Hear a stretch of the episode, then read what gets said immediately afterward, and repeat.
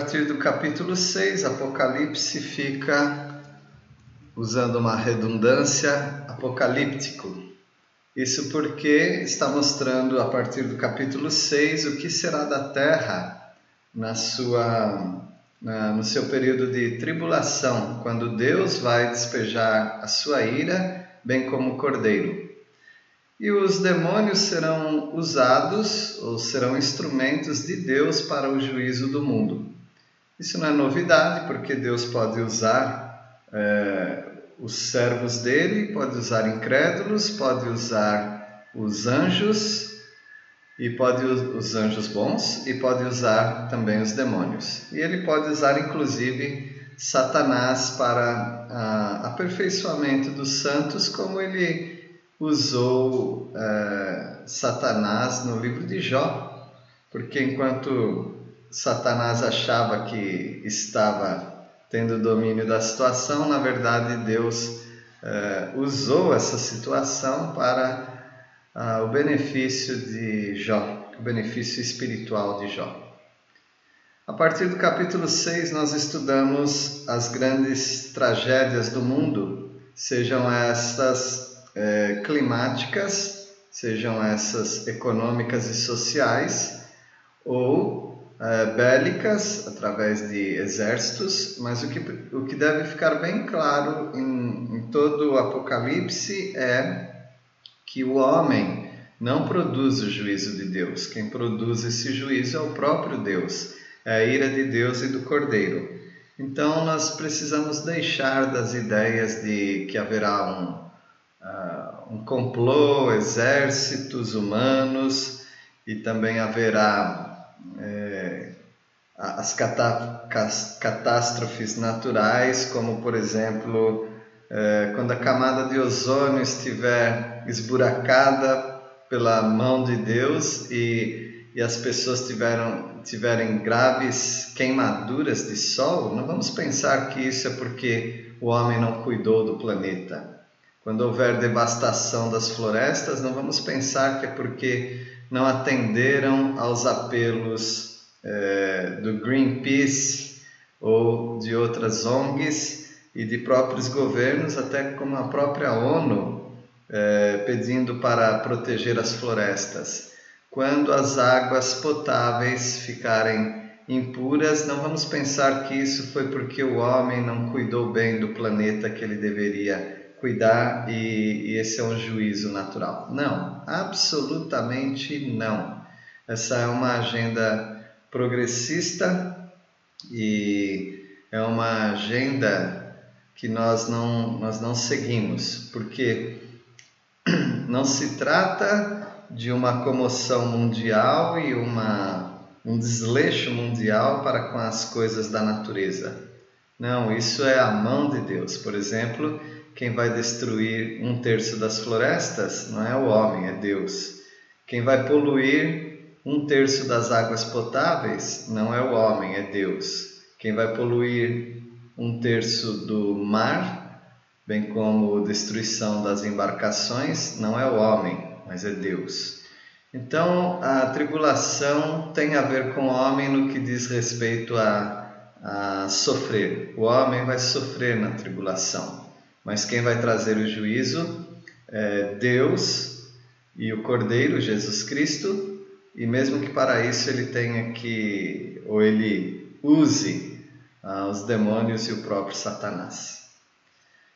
No capítulo 6, nós começamos com os quatro cavaleiros do Apocalipse. Já rendeu é, filmes, romances, conjecturas, e alguns pensam inclusive que no primeiro versículo, ou melhor, no segundo versículo, está falando de Jesus Cristo saindo para vencer, vencendo vem Jesus. Isso é verdade, mas não aqui, não no capítulo 6.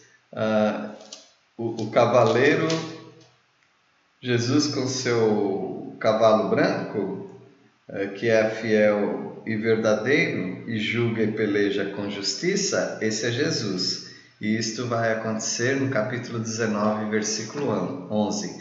Porém, no capítulo 6, versículo 2, o, o cavalo branco e seu cavaleiro com arco. É, esse vem vencendo para vencer, saiu vencendo para vencer. Esse não é Jesus. Ah, esse aqui é porque Jesus sai vencendo para vencer no final da apocalipse, no final da tribulação, quando ele vem para reinar. Aqui é, poderia ser ou o anticristo mesmo ou um dos demônios é, de Satanás, a serviço de Satanás. Versículo 1 nós lemos: Vi quando o cordeiro abriu um dos sete selos e ouvi um dos quatro seres viventes dizendo, como se fosse voz de trovão: Vem. Os quatro seres viventes apresentarão os quatro cavaleiros do Apocalipse. E esse é o primeiro selo, que é o cavalo branco. Ele tem vitória da destruição, ou seja, ele vem para destruir. Vi então, eis um cavalo branco e seu cavaleiro com arco, e foi-lhe dada uma coroa, e ele saiu vencendo para vencer. Então, isso nos fala de destruição. Esse demônio, próprio anticristo, ele sai vencendo e ele vai conseguir grandes resultados de destruição no Apocalipse. Tudo isso faz parte do plano de Deus para julgar o mundo. Ah, o segundo selo é o segundo cavalo vermelho, é o segundo cavalo, que é vermelho. Isso nos fala de uma matança, versículos 3 e 4. Quando, é, quando abriu o segundo selo, ouviu o segundo ser vivente dizendo: Vem, e saiu outro cavalo vermelho, e ao seu cavaleiro foi-lhe dado tirar a paz da terra, para que os homens se matassem uns aos outros. Também lhe foi dada uma grande espada. Esse cavaleiro, esse cavalo, uh, ele vem em sua matança, vermelho, talvez sugerindo muito sangue, e as pessoas vão tirar a vida uma, da, uma das outras, as pessoas, é, por causa da falta de paz na terra, estarão belicosas, estarão é, prontas, dispostas a maltratar, dispostas a matar. Essa índole do ser humano, todo ser humano, eu, você, todos, é, nós temos a tendência nata, natural, de nascença, é, de matar, sim, de maltratar, de fazer o mal. O apóstolo João nos fala que aquele que odeia seu irmão já é um assassino. E as pessoas perderão a paciência umas com as outras. Não haverá, não haverá tolerância, a tolerância zero. As pessoas ficarão irritadas umas com as outras e elas se tornarão primitivas no sentido de é, matar-se umas às outras. O terceiro selo é o terceiro cavalo, e esse é preto, e significa fome, conforme o próprio texto diz.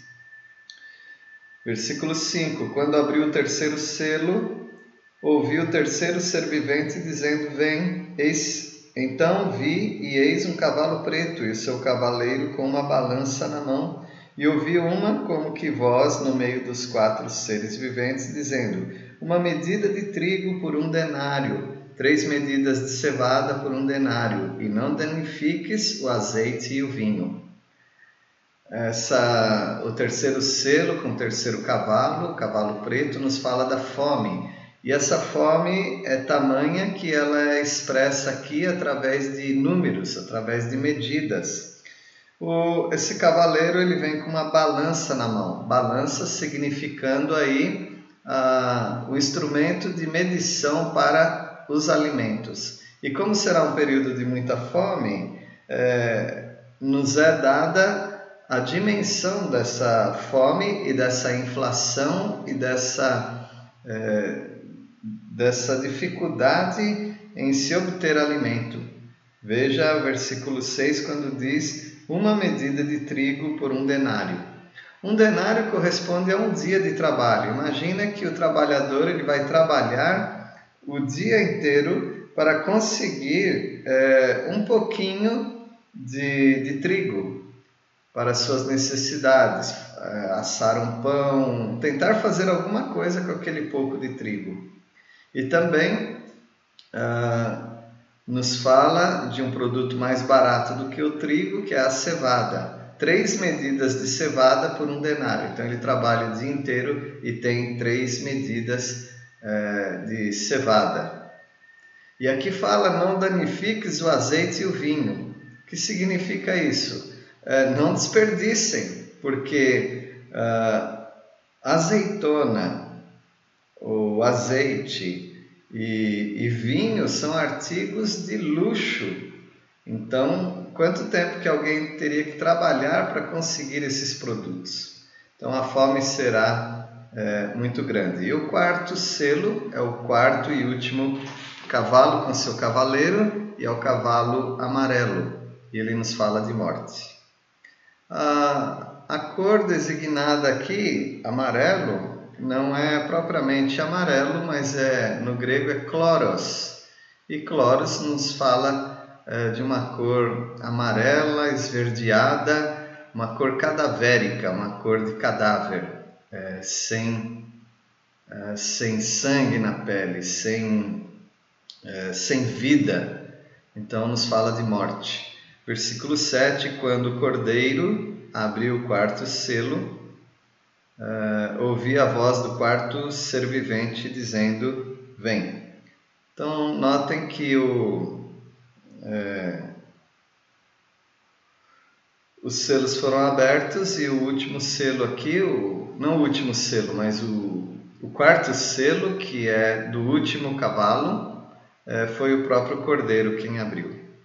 E olhei, e eis um cavalo amarelo e seu cavaleiro, sendo este chamado Morte, e o inferno o estava seguindo, e foi-lhes dada autoridade sobre a quarta parte da terra para matar, a espada, pela fome, com a mortandade e por meio das feras da terra. Há uma destruição, há uma mortandade aqui. Uh, esse, esse cavaleiro, esse cavalo, que é a morte, é, vem vem é, sendo seguida do próprio inferno, ou seja, matando e colhendo as almas das pessoas para a perdição eterna. E, e veja que a quarta parte da terra morreria é, ou pela espada, ou pela fome, ou é, dilaceradas pelas feras da terra. Então o mundo vai ficar bem maluco, o mundo vai ficar louco, os animais vão ficar é, brutalmente à vontade para destruir homens, pessoas. Aí nós temos o quinto selo. os quatro cavaleiros do Apocalipse foram apresentados até o versículo 8. A partir do versículo 9 nós temos o quinto selo. O quinto selo é marcado pelo desejo de vingança dos justos. Ah, nós sabemos que a oração imprecatória, as imprecações são próprias do Antigo Testamento, inclusive há salmos é, imprecatórios, que é o desejo é, que Deus traga o mal sobre os inimigos. O Senhor Jesus é, ele altera esse conceito dando uma, um cumprimento de uma, de uma lei chamada a lei do amor a lei do perdão, a lei da misericórdia. Mas em Apocalipse nós vemos de novo Deus deixando muitas vezes da sua misericórdia para dar lugar à vingança. No entanto, aqui não é que Deus está sendo misericordioso para com os, o, os assassinos, os executores desses mártires, mas o Senhor está esperando, aguardando que mais mártires entrem na fila e, e aí o Senhor vai, vai vingá-los todos de uma vez. Nós lemos nos versículos 9 em diante. Quando ele abriu o quinto selo, vi debaixo do altar as almas daqueles que tinham sido mortos por causa da palavra de Deus e por causa do testemunho que sustentavam. São os mártires da tribulação. Você já ouviu que no céu não haverá lágrimas. É, isso, isso é verdade, porém nós temos que entender qual estado que está falando do céu, porque enquanto há tribulação, no céu, ah, nós estamos vendo debaixo do altar, no céu, é, pessoas, ou as almas daqueles mártires, e eles estão chorando, clamando é, por vingança, por uma vindita, e o Senhor vai dar essa vingança, mas no tempo certo. Então, a a ausência de lágrimas, isso existirá é, nem mesmo no milênio. No milênio haverá ainda morte, onde há morte há choro. É, a, a, falta de lágrimas, ou seja, todas a, toda lágrima enxuta, ela será no estado eterno. No estado eterno nunca mais haverá morte, maldição ou sofrimento e lágrima. Versículo 10: clamavam em grande voz, dizendo: Até quando, ó soberano Senhor, santo e verdadeiro, não julgas nem vingas o nosso sangue dos que habitam sobre a terra? Coisa difícil é passar por injustiça, e eles passaram por grande injustiça. Pregando a palavra, fazendo certo, eles foram maltratados.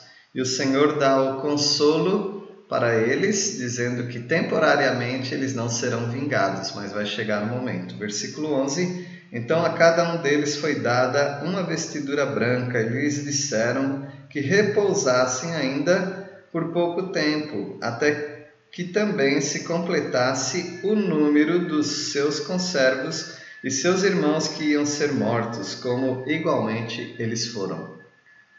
Quando esse número aumentar, quando esse número se completar, aí Deus faz uma vingança é, única para todos.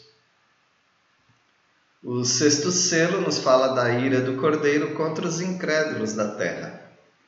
É, o sofrimento é tamanho, e aqui nós vemos no sexto selo é, o sofrimento que eles enfrentam. Versículo 12: Vi quando o cordeiro abriu o sexto selo e sobreveio o grande terremoto. O sol se tornou negro como saco de crina, a lua toda como sangue. As estrelas do céu caíram pela terra como a figueira, quando abalada por vento forte deixa cair os seus figos verdes. Aqui nós temos, uh, além de um, um sofrimento é, emocional muito grande, que nós vamos ver a seguir, nós vemos cataclismas, ou seja, Deus é, trazendo um rebuliço na, na natureza, trazendo terremoto. É, o, quando há terremoto, dependendo onde há, nas ilhas onde há vulcões, nos lugares onde há vulcões, esses vulcões partindo, sai dali muita é, fumaça negra e isso acaba enegrecendo o sol é, como saco de crina, ou seja, é, do, do, do, animal, não é? da crina, do cavalo. E é, nós temos também a, a lua toda como sangue. Essa fumaça toda faz avermelhar é, trazendo aí uma, uma ilusão de ótica como uma lua de sangue, como uma lua vermelha. É, seja assim ou seja porque Deus mesmo escurece o sol e Deus faz a lua ficar vermelha. Portanto, nós não sabemos. É, tanto de uma maneira ou de outra, é a mão de Deus rachando ah, as montanhas, trazendo terremoto e fazendo com que o sol fique negro e a lua como sangue. Sempre é a mão de Deus. E as estrelas caindo pela terra, como figueira, eh, entendemos que isso sejam meteoritos, eh, meteoros e meteoritos, porque as estrelas mesmo caindo sobre a terra, isso traria um deslocamento é, gigantesco, é, colocando em risco a própria Terra em sua, em sua força gravitacional. No entanto, aqui nós, nós podemos entender que são uh, chuva de meteoritos. Uh, e também o céu recolheu-se como um pergaminho quando se enrola, então todos os montes e ilhas foram movidos do seu lugar. Ah, alguma coisa muito extraordinária em torno desses terremotos acontecerá na própria abóboda celeste, ou seja, aquilo que nós vemos no céu parece que vai se des, é, desfigurar. E também nós sabemos que no final do mundo conforme Pedro fala em 2 Pedro capítulo 3 e Apocalipse 20, versículo 11, nós temos a menção de uma destruição do mundo. Aí sim a terra pode é, explodir e os elementos abrasados caírem na terra, causando aí a, a destruição final da terra. No entanto, aqui a terra não pode acabar, porque senão os juízos de Deus acabam. É, como se diz, numa pancada só. Mas não é isso que Deus quer. Deus quer em doses homeopáticas, ou seja, eh, paulatinamente, aos poucos, Ele quer trazer sofrimento, grande sofrimento à terra.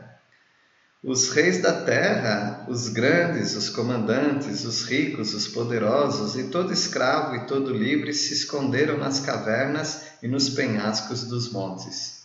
Aqui acabaram as as classes sociais, a pirâmide social, econômica, financeira, todo mundo agora é igual, todo mundo está é, amedrontadíssimo, porque a ira de Deus os atingiu. E eles vão para os penhascos, eles vão para as cavernas e eles é, começam a clamar é, para as montanhas, para os montes, personificando-as, é, dizendo assim aos montes e aos rochedos: Caí sobre nós e escondei-nos da face daquele que se assenta no trono e da ira do cordeiro. Aqui nós temos às vezes leituras é, precipitadas e leituras é, até de pessoas que é, infelizmente não conhecem a conjugação dos verbos. Ah, aqui nós temos um imperativo que para ah, os montes e rochedos, então não é cai sobre nós é, não, não é que está caindo os rochedos sobre eles, mas há um imperativo, eles estão ordenando, clamando que os, é, que os rochedos e montes caiam. É, caí vós, vós. Então eles estão falando, vocês montanhas, vocês rochedos, caiam sobre nós. Então é cair e não cai, cair sobre nós. Uh, e eles sabem que eles precisam se esconder uh, daquele que se assenta no trono, Deus Pai, e da ira do Cordeiro, Deus o Filho. Eles sabem, haverá uh, escancaradamente o conhecimento de Deus, da Sua palavra e, e, da, e do propósito da tribulação. Versículo 17: Porque chegou o grande dia da ira deles. E quem é que pode suster-se? Nós temos uma solução tão simples para esses murmuradores, é só aceitar a Jesus, o Cordeiro. A ira é contra ele? Peça perdão para ele. Renda-se a ele. Mas eles não quiseram fazer isto, portanto, eles sofrem as consequências. Esses são o, os seis selos sendo que o sétimo selo uh, ele vai ficar para o capítulo 8, porque aqui vai ser feita uma pausa para a contagem de 144 mil. É, bem polêmico, 144 mil, é, tem gerado diversas, é, diversas conjecturas e diversas falácias também. Então, nós vamos depois para o capítulo 7. Que Deus o abençoe sabendo que é, o crente ele não estará na tribulação, exceto aqueles que começam a tribulação não sendo crentes e se convertem na tribulação. Como é o caso dos mártires, pessoas que por causa de Cristo, dentro da tribulação, elas são mortas e elas são levadas para o céu, suas almas, seu, seu espírito. Então, o nosso Deus é aquele que vai julgar a terra e ele julga sempre com justiça.